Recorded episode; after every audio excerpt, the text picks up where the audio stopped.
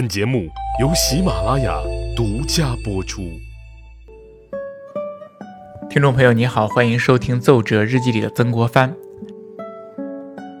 上一次啊，我们说到曾国藩啊，并没有找到对付捻军的特别好的方法。他最近呢，在日记当中写下了这样的一句话，叫“久未办成游击之师，自问尚无破寇之术，日夜交思，迷身愧悚。”这其实就是他当时心态的一个写照。日夜交思啊，捻军真的是特别难对付。本以为之前的重点防守战略可以以逸待劳，结果没有想到捻军是机动灵活，专门钻防守的空子。曾国藩呢无制敌之良策，所以心中郁闷，甚至是惭愧和惧怕。而正当他一筹莫展的时候，其他的地方却频奏凯歌，胜仗迭出。比如河南，比如湖北这些地方，这段时间呢打了不少胜仗。那曾国藩心里纳闷这是怎么回事呢？难道我曾国藩确实是技不如人吗？别人早就有了御敌之错，而我却一筹莫展吗？我确实是可以让贤了吧？可是曾国藩呢，又掐指一算，心里咯噔，暗叫一声不好。哪里有什么胜仗啊？分明是各地邀功，进行虚报、谎报军情。曾国藩眉头一紧，忧从心来。他一忧是自己的战略部署不奏效，二忧各地的官员粉饰战果、谎报军情，三忧朝廷恐怕急于求成，给自己施压，怕自己到时候会做出更差的决策呀。曾国藩想。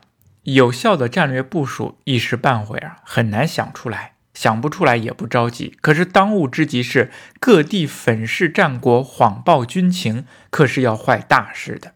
这会导致朝廷盲目乐观、急于求成，做出错误的决策。必须得赶紧解决这个问题。一者为大局着想，二者也是为自己呀。信息透明，自己的所作所为才能够被朝廷所理解和支持。于是，在这个艰难无比的时刻，曾国藩写了一封奏折，和朝廷啊促膝长谈，把自己的想法告诉皇上和太后。这份奏折呀非常有意思，我们就可以看到一个大臣做事到了艰难的地步，他是有一种怎样的心态和用什么样的办法来解决。我们也从中可以看到，信息的透明是十分重要的，不仅是对今天。而且对于曾国藩那个时代也同样重要。那么这份奏折的名字啊，叫做《密臣重视年匪，博助将才，何时奏报，历届虚浮，以正正气篇》。奏折非常的长，而首先是密奏，秘密的奏的。这个名字当中啊，包含了很多的信息，就像现在的新闻一样啊。越缺什么，我们的社会就越倡导什么，越呼吁什么。那么这个逻辑啊，也一样，同样适合在曾国藩的这个密则当中。他奏称重视年匪，何时奏报，历届虚浮，这就说明当时恰恰是不重视年匪，不何时奏报，甚至是比较浮躁。曾国藩啊，根据自己的亲身作战经验，他发现这个年匪啊非常不简单。他说：“此股年匪奔突六省，攻剿十年，九成流寇之政。虽人众不及发逆，而马队则数倍过之。其凶狠之性，狡诈之谋，亦不亚于发逆。”曾国藩把撵贼和太平天国军队进行了对比。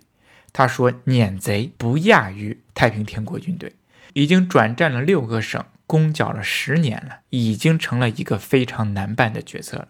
可是这个时候，在这个情况非常严峻的时候，我们朝廷上下中外对年匪的态度是如何呢？轻视。曾国藩说：“中外论者轻视此贼，以为待不足平。”中外上下呀，轻视年匪的态度让曾国藩非常后怕。他警告朝廷说。恐则制服，骄则致败。若人人轻视巨寇，则骄气便于数省，岂有奏功之理？那其实呢，他说的这个道理啊，就是我们那句俗话叫“骄兵必败”。清政府面对着这么样难对付的捻军，结果呢，却是各省非常的骄傲，一点都不恐慌，一点都不担忧。那捻军呢，又是如此强悍，怎么可能凯造不断呢？那分明是各地隐瞒军情，虚报胜仗啊！曾国藩说：“近日各路奏报颇多粉饰，河南、湖北两省尤甚。比如河南这个地方，今年春天屡报胜仗，查询实无战事啊！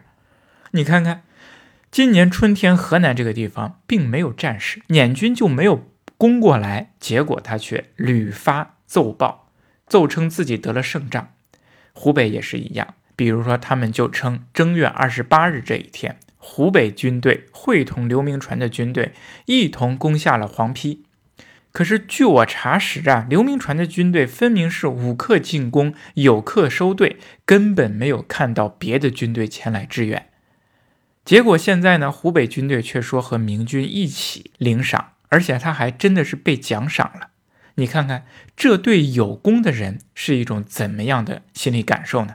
曾国藩就说了嘛：“有功者与无功者毫无区别，是不足以彰显公道啊。”所以，我们来看，对于信息的隐瞒，看来是自古有之。出了事儿，隐报瞒报；而有了功，却一个劲儿的往上报，去争功抢功，甚至没有功劳，却瞎编出来功劳来请赏。我们看这样的官样文章，又能几分让人相信呢？因此啊，信息透明不仅是在当下，还是在古代都是特别重要的。那曾国藩呢，他也十分重视。他说呀：“奏报之于兵士，关系最重。所奏果实，则义军之是非悉公，朝廷之赏罚亦当；所奏若虚，则劳苦功多者，从而寒心。”巧为愤世者反而得志，你看看，这就是曾国藩说了奏报属实的重要性。奏报属实对于军事来说，它可以让战事透明、真实的公布于众，从而让朝廷赏罚得当。不然的话，就会怎么样？造成不公平啊！有实际功劳的人被人抢了功，自然寒心；而那些没有什么功劳、光耍嘴皮子的人，反而得了志，不利于奖励将帅。你想，久而久之，这样的军队能有战斗力吗？这样的战事，我们能够打赢吗？不仅如此啊，曾国藩还强调，奏报的不实还会影响到朝廷的决策。如果各地都奏报打了胜仗，那么朝廷一定会以为捻军那真是太容易对付了，就会轻视他，战略部署肯定会有偏差。那僧格林沁是怎么阵亡的呢？还不是因为此事。本来僧格林沁遭受到了一场大败，失去战马三千，精锐也伤亡的非常严重。本来是应该好好休息整顿之后再来进行战斗的，结果呢，各地纷纷奏报说捻匪最怕僧格林沁，不敢与之交战，甚至说捻匪残存无多呀，应该一举作气就能消灭他。结果呢，朝廷就被这些。不实的奏报所迷惑，去催促森格林沁进兵，然后让森格林沁误入埋伏圈，造成了大将陨落。曾国藩说呀：“臣痛念及此，未尝不归咎奏报失实，有误大局也。”看来，信息的不透明真的是非常非常重要，它甚至是可以杀人的。那以上啊，就是曾国藩对大局的担忧，对各地虚报瞒报、信息不透明的担忧。那接下来他也说了自己近期的情况，总结起来，那就是不容乐观。曾国藩带兵进入山东，与捻军的头领张宗禹进行了三次打仗，结果呢，胜一败二。那其实张忠禹的人数并不多呀，结果小汉尚且如此。那如果再加上其他两大头目，三股结合在一起，我想曾国藩呢，他是很难对付的。曾国藩自己也承认，最后啊，他还写出了自己的担忧。他说：“臣受命剿捻已满十月，制寇之方尚无把握，终夜以思，且忧且愧。”这就是他自己内心心态的一个描述，直接写在了奏折当中。不仅如此啊，朝廷上下的奏报不实。也给曾国藩的压力很大，他也在奏折当中呢，直接说了明了这个情况。他说：“外界不察，或以迅速成功相期。每日所接宾僚，无非欲言；所阅文睹，无非欲辞。不曰旦夕可灭，既曰贼无常计。”你看看，曾国藩说自己呀，每日接待的这些宾僚啊，他们动辄就是表扬我、夸我、奉承我的话。哎，那么我所看的这些文赌呢，也无非是这些迂讹之词啊。他们不是说撵撵贼旦夕可灭，就是说撵贼别无长处。那么这样睁着眼说瞎话，让曾国藩非常担忧。曾国藩继续说：“此等浮言虚誉，既恐传播行间，亦恐上达天听，持朝廷敬业之心呢。”他这句话的意思就是说，给朝廷打下来这样的预防针，让朝廷看到这些奏折谎报军情、瞒报军情，一味子说自己战胜的这些奏折，不要轻信，否则贻误战局。这封奏折呀，其实是对曾国藩自己十个月剿捻之后处境的一个总结。总的来说，形势不容乐观，没有马队。所以没有治寇之方，且愧且忧。不仅如此，他还担心流言蜚语给自己带来不利，所以坦诚地交代了自己的处境和忧虑。曾国藩他是不虚报不邀功的，因为他知道他谎称自己胜仗迭出，最后还会有损于自己，更是做不成事儿的。所以曾国藩处于这些事情上，他是一个诚字的原则。那说白了，其实也是信息透明。那信息的透明有什么说什么，其实就是体现出一个“诚”字。不过呀，我们话又说回来了，曾国藩的重点防守战略，他确实不是很奏效。那么曾国藩他该怎么办呢？光诚实也没有用啊。